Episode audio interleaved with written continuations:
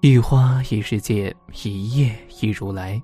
大家好，欢迎收看佛禅。今天和大家分享的是，Facebook 创始人扎克伯格年轻的时候，每年给自己定一个年度计划。开始几年，他的目标是花一年学中文，在一年里坚持每天写代码，一年阅读二十四本书，直到二零一六年。刚刚迈入中年的他，渐渐感觉到精力开始匮乏，身体状态下降，他就开始把目标定在了体能上。这一年，他给自己定的目标是每天跑步一英里，一年必须跑满三百六十五英里。二零一六年，扎克伯格访问中国，他到了中国的第一件事就是绕着天安门广场跑步。他说：“只有保持身体健康，才能让自己拥有更多力量，才能有精力去做更多有意义的事。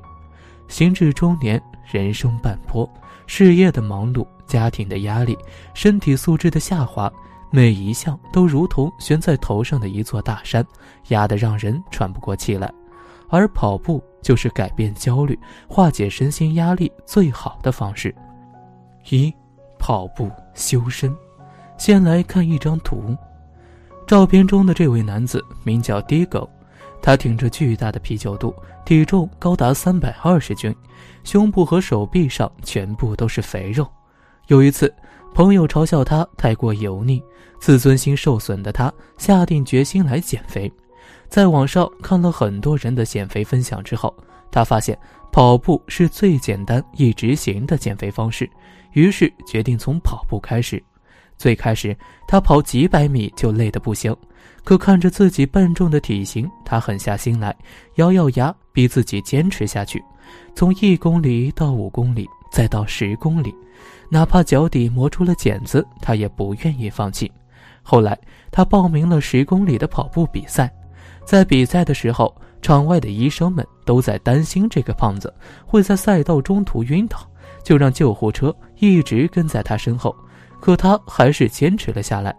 当他跑过终点的那一刻，全场所有人都在为他欢呼沸腾。那一次比赛给他带来了莫大的信心。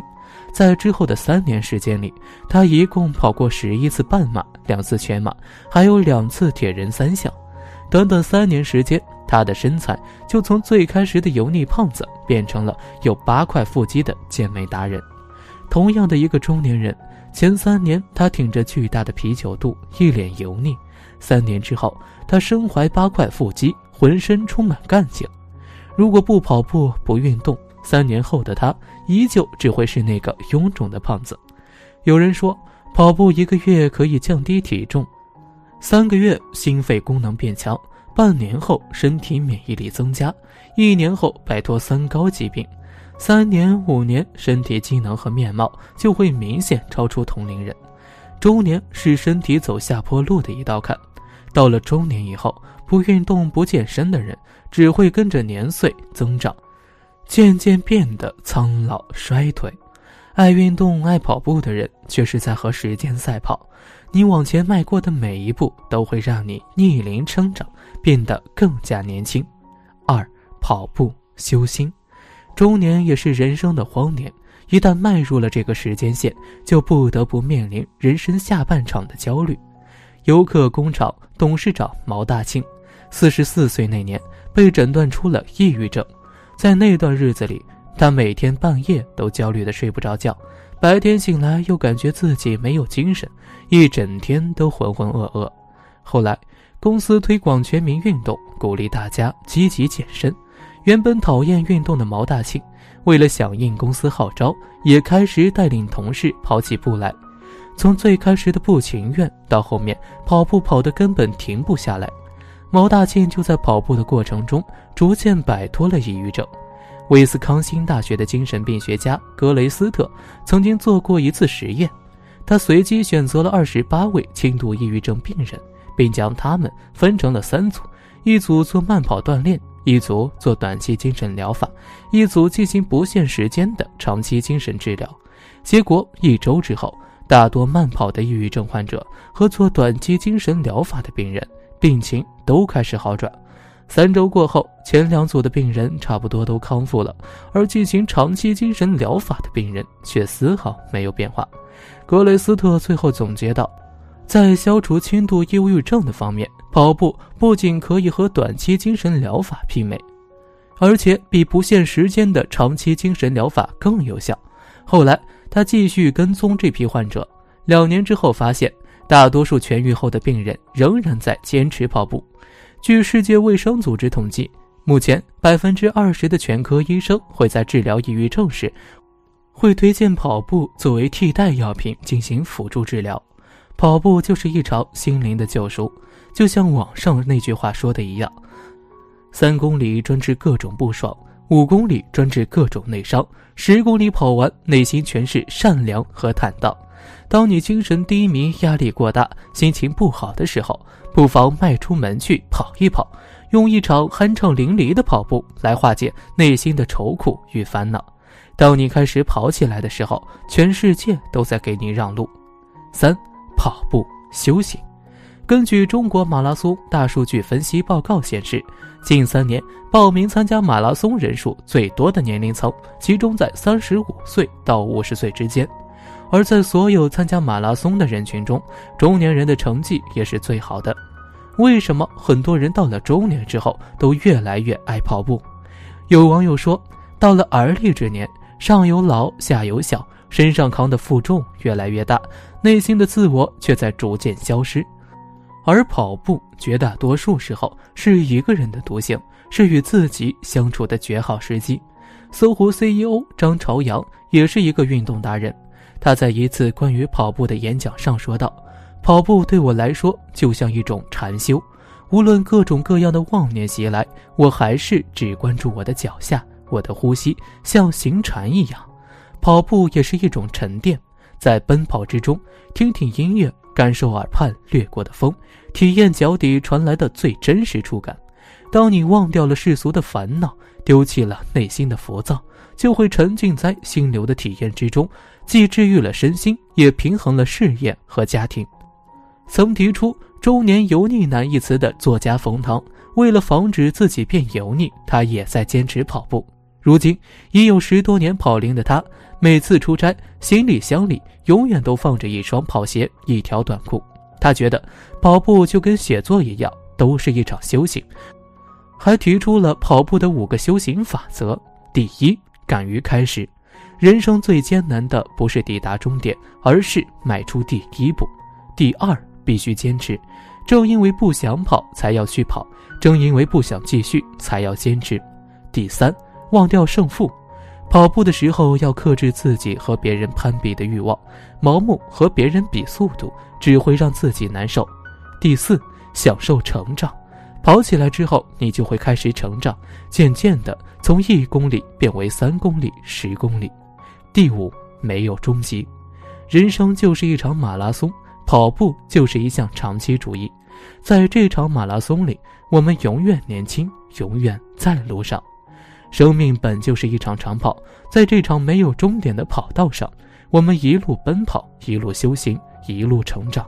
每一个脚踏实地向前走的人，都能在沿途的风景里收获到他想要的幸福。